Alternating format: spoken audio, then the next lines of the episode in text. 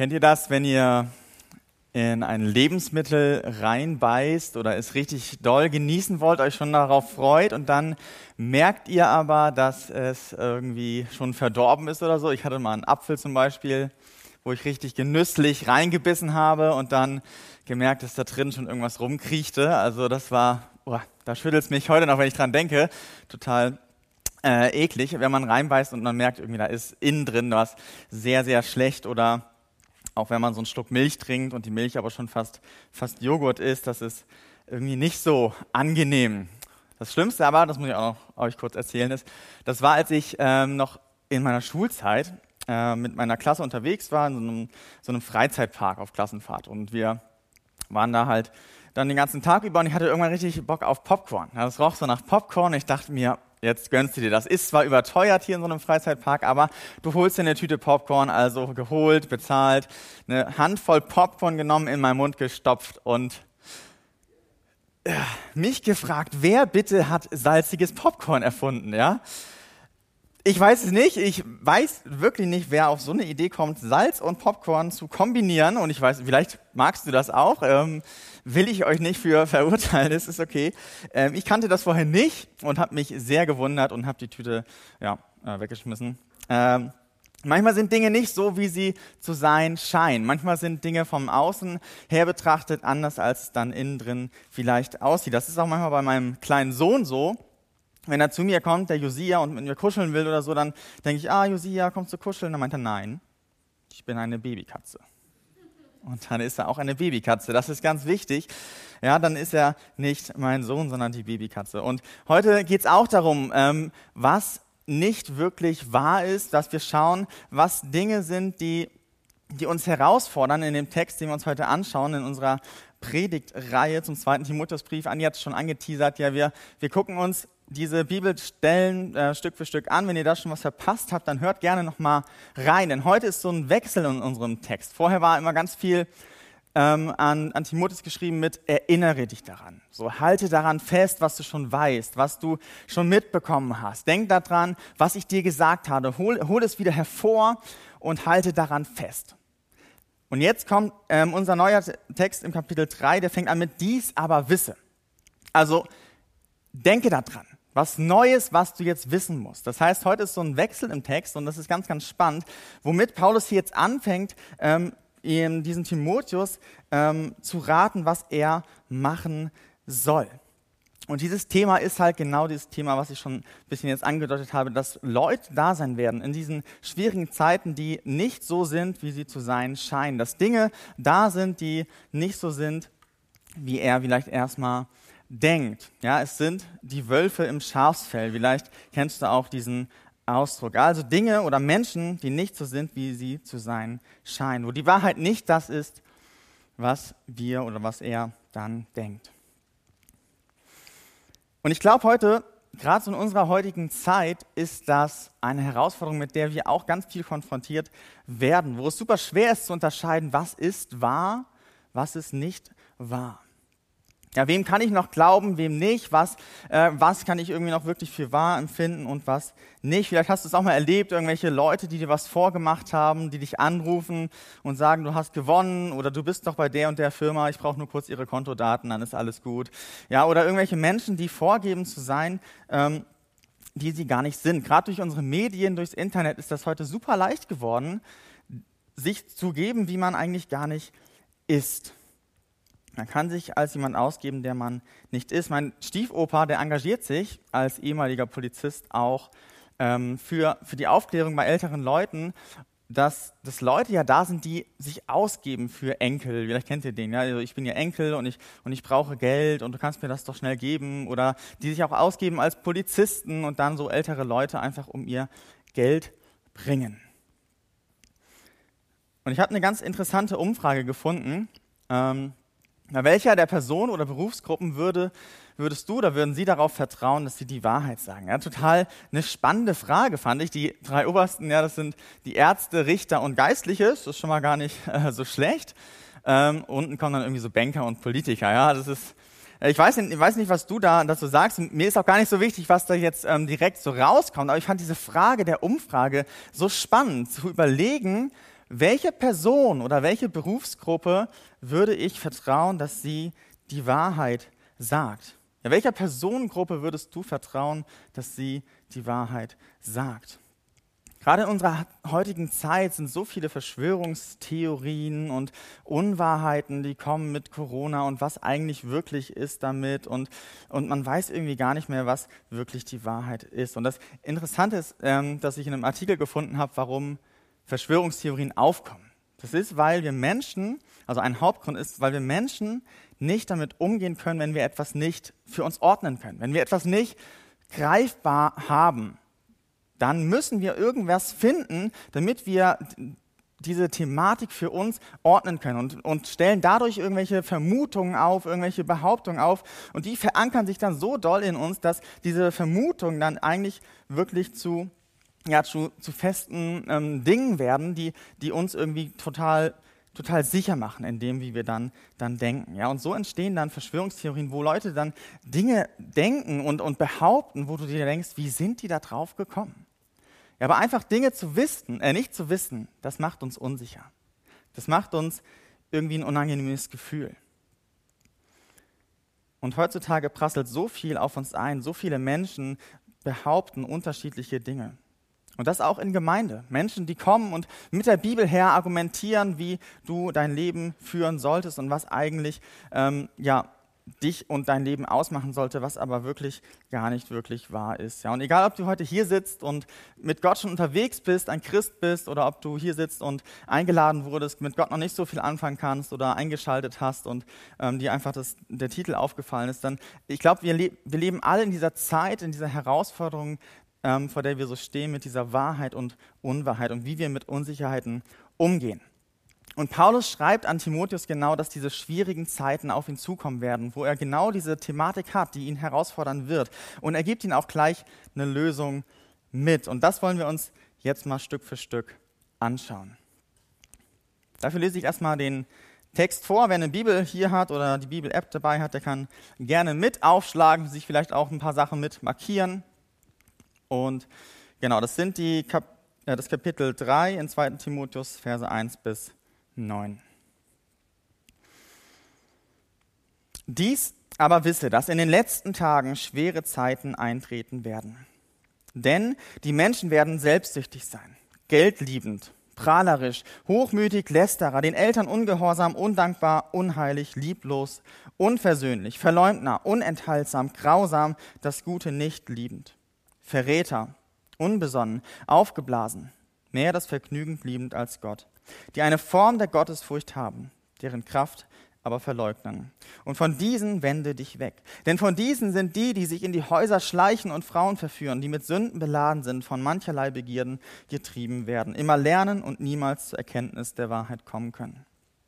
Auf die Weise aber wie Jannes und Jambres Mose widerstanden, so widerstehen auch sie der Wahrheit, Menschen verdorben in der Gesinnung im Blick auf den Glauben unbewährt. Sie werden aber nicht weiter vorwärts kommen, denn ihr Unverstand wird allen offenbar werden, wie es auch bei jenen der Fall war.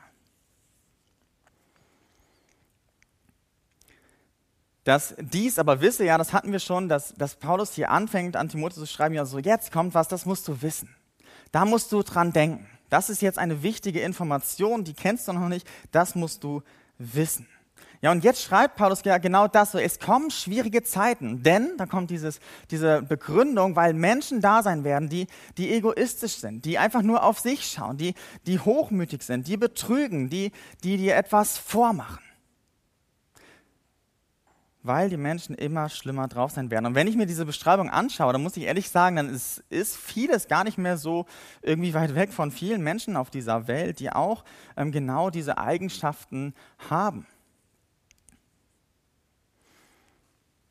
Und die, diese Haupteigenschaft, die sich aber durch diesen Text zieht, auch mit diesem Verführen, mit dem Reinschleichen, mit diesem Verräterischen, das ist halt das, wie gesagt, dass diese, diese Leute wie ein Wolfs im Schafsfell sind in Vers 4. Ja, sie haben eine Form der Gottesfurcht, verleugnen aber die Kraft Gottes. Es sind nicht Leute, die nach außen hin komplett irgendwie deutlich zeigen, dass sie, dass sie etwas Schlechtes tun, dass sie irgendwie, ja, irgendwie böse sind, sondern es sind Leute, die eine Form der Gottesfurcht haben, also die sich christlich und fromm geben und schon irgendwie so leben, als äh, vom Äußeren her, dass es irgendwie erstmal nicht anders aussieht als viele andere Menschen auch aber sie verleugnen die Kraft Gottes. Sie, sie haben nicht das wirkliche Innere in sich, was die anderen Christen haben. Ja, es sind Menschen gemeint, die nach, von außen hin total ähnlich aussehen wie alle anderen, aber innerlich komplett anders sind und die den Leuten etwas vormachen. Sie geben vor, etwas zu sein, was sie nicht wirklich sind. Und ich habe mich gefragt, warum Paulus dieses Thema irgendwie so wichtig ist, warum er sagt, so das musst du jetzt wissen, Timotheus, warum er sagt, dass wir, dass dieser Timotheus sich davor in Acht nehmen soll und sich von diesen wegwenden soll. Und ähm, die Antwort ist dann ja auch direkt in Vers, Vers 6 zu finden. Da kommt wieder ein Denn, also wieder eine Begründung, warum, man, warum Timotheus sich von diesen abwenden soll. Von diesen sind die, die sich in die Häuser schleichen und Frauen verführen.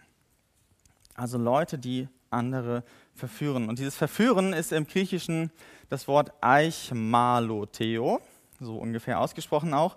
Ähm, und das kann man auch übersetzen mit in Kriegsgefangenschaft führen ja, oder in Gefangenschaft führen, in Gefangenschaft nehmen.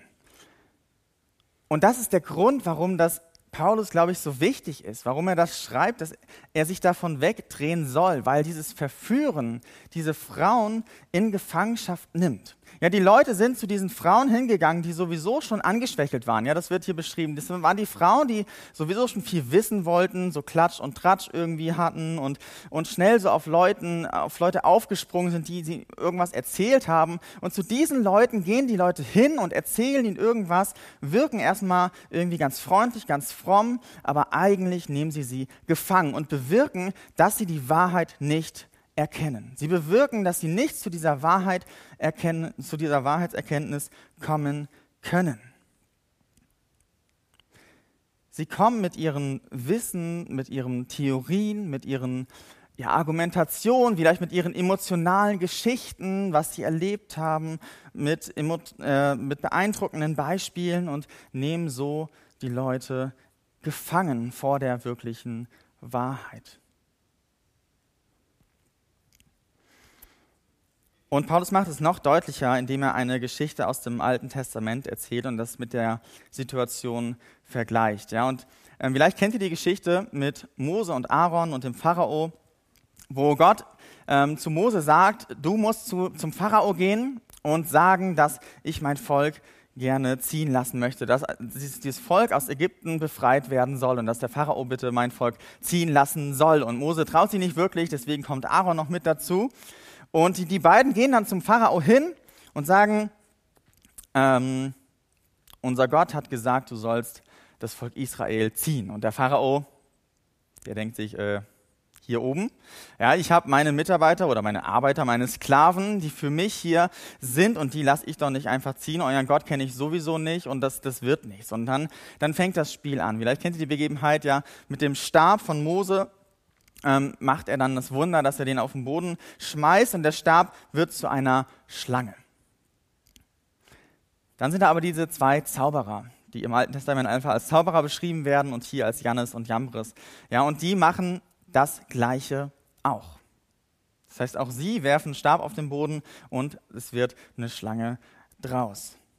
Dann macht Mose und Aaron das, das Wasser zu, zu Blut. Es wird blutrot, das ganze Wasser dort, aber auch die Zauberer Jannes und Jambres machen auch das Gleiche. Und der Pharao denkt sich jedes Mal, ja, nö, bringt ja nichts. Also machen die auch irgendwie, euer Gott kann anscheinend irgendwie nicht wirklich was anderes als das, was meine Leute auch können. Und das Letzte ist dann sogar, dass sie eine riesen fette Froschplage machen. Ja, also überall Frösche, stellt euch das mal vor. Überall sind Frösche, die rumhüpfen, die überall irgendwie sich verstecken und überall drin sind. Und auch das machen die Zauberer auch. Die Zauberer Jannes und Jambres widerstanden der Wahrheit, so schreibt es Paulus, ja, und dadurch machten sie den Pharao blind vor der Wahrheit. Sie, gar, sie, sie taten genau das Gleiche wie Mose und Aaron, aber aus einer ganz anderen Kraft. Und zum Schluss müssen sie natürlich auch einsehen, dass, dass sie nicht weiterkommen. Als ähm, dann eine, Mückenplage kommt, da, da können sie dann nicht mehr mithalten. Und auch schon vorher, als, die, als Mose diesen Stock zur Schlange macht und die Zauberer auch ihren Stöcke zu Schlangen machen, da frisst der, der, der Stock der von Mose die anderen Schlangen auf. Also es prägt sich schon so durch, dass, dass letztendlich irgendwo eine Grenze erreicht ist. Aber das, aber das Problem in diesem Text ist, und das Problem, das Paulus hier aufgreift, ist, dass, dass sie dieser Wahrheit widerstehen. Dass sie gegen angehen und damit den Pharao verführen, verfang, äh, gefangen nehmen und ihn vor der wirklichen Wahrheit abhalten. Sie halten den Pharao ab, zu erkennen, dass Mose und Aaron den wirklich wahren Gott hinter sich haben. Weil sie genau das Gleiche tun wie Mose und Aaron. Weil sie genauso äh, sich geben wie Mose und Aaron. Genau wie die Frauen verführt wurden, wurde der Pharao von den Zauberern gefangen genommen, weil sie nach außen hin das Gleiche taten. Aber im Inneren hatten sie nicht die Kraft Gottes, was dann ja auch dann deutlich wird. Das Problem ja, oder die Frage, die wir uns also stellen müssen, ist, von wem lasse ich mich gefangen nehmen?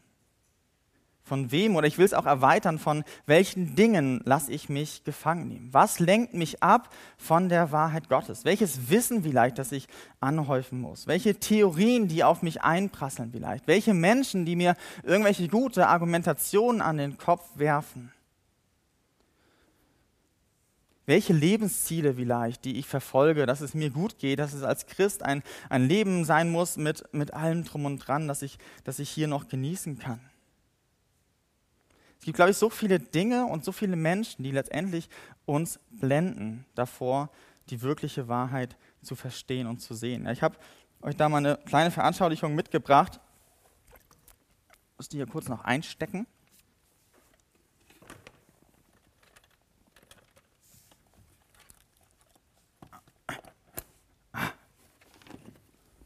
Sehr gut. Ja, das ist wie so ein Bauscheinwerfer. Die sind ziemlich hell. Jetzt nicht reingucken. Vielleicht leuchte ich in die Kamera. Ich weiß nicht, ob das was ausmacht im Stream. Ja, das ist genauso wie so ein Bauscheinwerfer. Diese Menschen, wie die, die Zauberer oder die Leute, die zu diesen Frauen kommen, sie stellen sich, sie stellen sich vor diesen Menschen hin und leuchten ihnen fett ins Gesicht, ja, so dass sie nichts mehr sehen können. Diese wirkliche Wahrheit, die eigentlich dahinter steckt, die können sie nicht nicht sehen. Sie kommen mit ihren Verführungen, sie kommen mit ihrem Wolf, äh, mit ihrem Schafsfell, aber sind eigentlich reißende Wölfe und blenden so die Leute vor der wirklichen Wahrheit. Und das ist der Punkt, warum Paulus schreibt, jetzt musst du Folgendes tun. Was muss ich jetzt tun, damit ich nicht mehr geblendet werde von der Wahrheit? Dreh dich um. Wende dich ab von den Leuten. Guck nicht mehr dahin, die dich blenden, die dich davon abhalten, die wirkliche Wahrheit zu erkennen. Zieh mal lieber den Stecker hier wieder raus. Das ist der Punkt, den Paulus hier sagt, ja, dreh dich weg, dreh dich um. Und wohin soll er sich drehen? Wohin sollten wir uns drehen? Zu dem, der die Wahrheit ist. Jesus selbst sagt, ich bin der Weg, die Wahrheit und das Leben. Jesus ist die Wahrheit. Und, und das ist nämlich der Punkt, wo wir uns hindrehen müssen. Das ist der Hauptpunkt des Christseins. Das ist die Hauptkraft, die wir auch schon kennengelernt haben in der Predigt davor. Ja. Das ist auch unser Leitfest in dieser Predigtreihe in 2. Timotheus 2, Vers 1. Du aber, mein Kind, sei stark in der Gnade, die in Christus Jesus ist. Ja, die, die Kraft, die Stärke, die wir haben, ist in der Gnade von Jesus, die in Jesus Christus ist. Die Kraftquelle ist die Gnade. Und wenn diese Gnade, diese Kraftquelle verleugnet wird, wie diese Leute diese Kraft verleugnen, dann verleugnen sie Jesus. Dann, dann sagen sie nicht das, was wirklich wahr ist. Und dann muss ich mich davon wegwenden und mich der wirklichen Wahrheit Jesus zuwenden.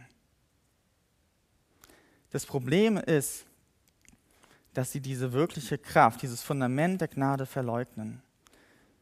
Und sie werden nicht, nicht weiterkommen. Irgendwann wird eine Grenze erreicht sein. In Vers 9 noch der letzte Vers. Ja, da steht, ja, sie werden nicht weiterkommen.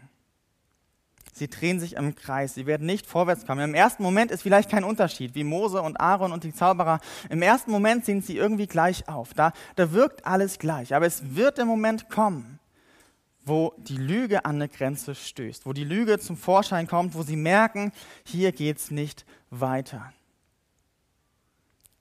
Am Ende zeigt sich, wer wirklich vorankommt. Es wird immer einen Punkt geben, wo ich nicht weiterkomme, wo ich mit meiner, meiner Lüge irgendwie an eine Grenze komme. Und deswegen muss ich erkennen, muss ich verstehen und mich dahin wenden, wo die wirkliche Wahrheit ist, wo es wirklich weitergeht. Die schwierige Zeit, die vor Timotheus steht, ist, dass Menschen nur noch sich selbst im Blick haben dass sie egoistisch sind, dass sie nur noch das tun, was ihnen gut tut und andere Leute mitreißen wollen, mitblenden wollen vor dem, was wirklich zählt im Leben. Und deswegen ist es so wichtig, dass wir das dass wir dadurch durchschauen, wo solche Menschen sind, wo solche Dinge sind, Sachen sind, die auf uns einprasseln, die uns eigentlich davor, davon, davor abhalten, die wirkliche Gnade in unserem Leben zu erleben und zu, als unsere Kraftquelle zu nutzen. Das ist die schwierige Zeit, vor, vor der wir auch stehen. So, viel, so viele Menschen sind, sind da, die uns in die Irre führen wollen. So viele Dinge, die auf uns niederprasseln. Und wie kannst du jetzt also konkret stark sein? Nicht indem du kämpfst, nicht indem du gegen angehst, sondern indem du dich abwendest, indem du dich umdrehst. Das war noch der Vers. Umdrehen statt durchdrehen. Ja, umdrehen statt durchdrehen. Ich habe das mit drei Ds noch zusammengefasst, das ganze Jahr. Denken. Paulus schärft Timotheus ein, denk daran. Das, ist, das musst du wissen. Du musst dir bewusst sein, dass, dass, dass es so sein wird, dass Menschen dich verführen wollen, dass Dinge auf dich einprasseln, die, die schlecht sind. Und du musst das im Kopf haben. Und du kannst es dann aber auch durchblicken. Du kannst es prüfen. Du musst, du musst weiterschauen, hinter die Fassade schauen. Du musst sehen, wo, welche, welche Kraftquelle steckt dahinter, welche Motivation steckt dahinter. Ist es die Gnade von Jesus? Ist das evangeliumszentrierte Leben oder ist es das nicht? Und dann ist die Entscheidung drehen. Drehe ich mich um? Kann ich mich, muss ich mich umwenden, umdrehen oder nicht? Muss ich mich davon wegdrehen und zur Gnade Gottes hindrehen oder nicht? Umdrehen statt durchdrehen. Wir erleben so viele Lügen, so viel, was uns vorgemacht wird, so viele Herausforderungen, in denen wir stehen, Theorien, Verschwörungssachen und, und, und. Auch in Gemeinde kommen Leute auf uns zu und argumentieren mit, mit irgendwelchen komischen Sachen. Und das Wichtige ist, sich dann zu fragen, steckt die Gnade Gottes dahinter? Oder nicht. Und damit komme ich nochmal zur Umfrage zurück vom Anfang. Ja, diese Frage, welcher Personengruppe würde, würde ich vertrauen, dass sie die Wahrheit sagt? Ich würde der Personengruppe vertrauen, die die Gnade Gottes in sich trägt, die mit diesem Jesus unterwegs sind, die wirklich diese Wahrheit für sich angenommen haben, weil in diesen Menschen steckt dann auch die Wahrheit. In diesen Menschen steckt dann auch die wirkliche Kraft. Das sind Menschen, die mir Vorbilder sein können. Jesus ist der Weg, die Wahrheit und das Leben. Ja? Und wer mit diesem Jesus unterwegs ist, der hat die Kraft der Wahrheit in sich. Und das wünsche ich dir einfach, dass du das erlebst, dass du Menschen in deinem Umfeld hast, die dich voranbringen, die, die dir ja zeigen, was es heißt, in dieser Kraft zu leben, die dir nicht Dinge vormachen. Dass du hinterfragst, dass du nicht irgendwie verzweifelst durch, ganze, durch die ganzen Nachrichten, durch die ganzen Sachen und Meinungen, die auf dich einprasseln sondern dass du dich fokussierst, dahin drehst, was wirklich Kraft gibt, nämlich die Gnade von Jesus. Ja, dreh nicht durch, sondern dreh dich, dreh dich um.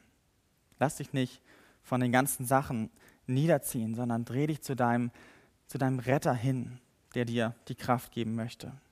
Wenn du noch gar nicht mit diesem Jesus unterwegs bist, wenn du ihn noch gar nicht wirklich kennst, wenn du noch gar nicht genau weißt, ist das jetzt alles wahr, was ich hier rede, dann, dann möchte ich dich einfach einladen, dich auf die Suche zu machen und es zu prüfen und die Bibel zu lesen oder ins Gespräch zu gehen, mich oder irgendwelche Menschen anzusprechen, uns eine Nachricht zu schicken und diesen Jesus ja, kennenzulernen und zu prüfen, ob das wirklich stimmt, das, was er getan und gesagt und gemacht hat. Und ich bin davon überzeugt, wenn du das tust, dass du entdecken wirst, dass Jesus die Wahrheit ist, dass er der Weg ist zur Rettung, dass er die Kraft ist in diesen herausfordernden und schwierigen Zeiten. Er möchte dir Halt geben. Er möchte dein Anker sein in dieser unsicheren und schweren Zeit. Wir wollen jetzt noch ein Lied hören oder eine Lobpreiszeit haben, die Band kann schon mal nach vorne kommen. Und dieses Lied, das fasst es echt gut zusammen, worauf es, worauf es ankommt. Und ich lese nochmal die ersten zwei Strophen und den Refrain, den Refrain vor. Und dort heißt es, jeder Mensch braucht Erbarmen, unfehlbare Liebe. Sei du mir gnädig, Herr. Jeder Mensch braucht Vergebung. Die Güte des Erretters der Völkerhoffnung. Ja, das ist das, was, was wir alle brauchen. Wir brauchen alle diese Gnade von Jesus. Wir alle sind Menschen, die Fehler haben in ihrem Leben und wir brauchen alle dieses Erbarmen und diese Liebe, nach der wir uns eigentlich ja auch sehnen. Sehnen. Ja, und dann heißt es im Refrain, Retter, dein Wort versetzt Berge, du nur allein rettest mich. Für immer bist du mein Erlöser, denn du standst auf aus dem Grab, du besiegtest den Tod. Das ist die Kraft, die dahinter steckt. Das ist der alleinige Retter. Das ist der, zu dem wir uns hinwenden können und sollen. Er allein, nichts anderes. So heißt es dann in der zweiten Strophe, so nimm mich, wie ich bin, Herr, meine Angst und Fehler. Erfüll mich wieder neu. Ich will dir folgen, Jesus. Alles, woran ich glaube, lege ich vor dich hin. Ja, alles, alles, was auf mich einprasselt, alle Ängste, alle Fehler, alles, was ich irgendwie glaube, was ich nicht vielleicht auch fassen kann, das lege ich einfach vor ihm hin. Ich wende mich von diesem Ding weg und wende mich zu ihm hin. Und das fasst es so gut zusammen. Und es geht um diese Gnade, die wir alle brauchen. Und das ist die Wahrheit, zu der wir uns hindrehen müssen. Und ich wünsche euch, dass, dass ihr das erlebt in der nächsten Zeit. Dass das eure Kraftquelle ist. Wenn ihr vor Herausforderungen steht, dass ihr euch nicht blenden lasst, dass ihr euch nicht ablenken lasst von dem Fokus, den wir haben, von der Kraft, die wir haben, von diesem Jesus, der uns alleine Hoffnung gibt, der uns Kraft gibt, der uns Liebe gibt. Und dafür möchte ich jetzt gerne noch beten. Herr Jesus Christus, danke, dass du am Kreuz gestorben bist, dass du aber wieder auferstanden bist und dass du dadurch den Weg freigemacht hast für, ja, für uns, dass wir eine Beziehung haben können mit deinem Vater, dass wir eine Ewigkeitsperspektive haben dadurch, die uns ganz viel Kraft gibt, schon hier auf dieser Welt. Danke, dass du, dass du Wahrheit bist, dass wir in all diesen unsicheren Zeiten, in allen Herausforderungen, in Dingen, die wir nicht wissen, die uns Angst machen, dass wir da uns zu dir hindrehen dürfen, dass wir auf dich schauen dürfen, dass du allein wirklich uns Rettung und Kraft und Liebe geben möchtest. Und ich bete, dass wir das erfahren in der nächsten Woche, dass du dass du uns das zeigst, dass, dass du uns Dinge und Menschen aufzeigst, die uns ablenken und blenden und dass wir uns davon wegdrehen und uns dir hinwenden. Amen.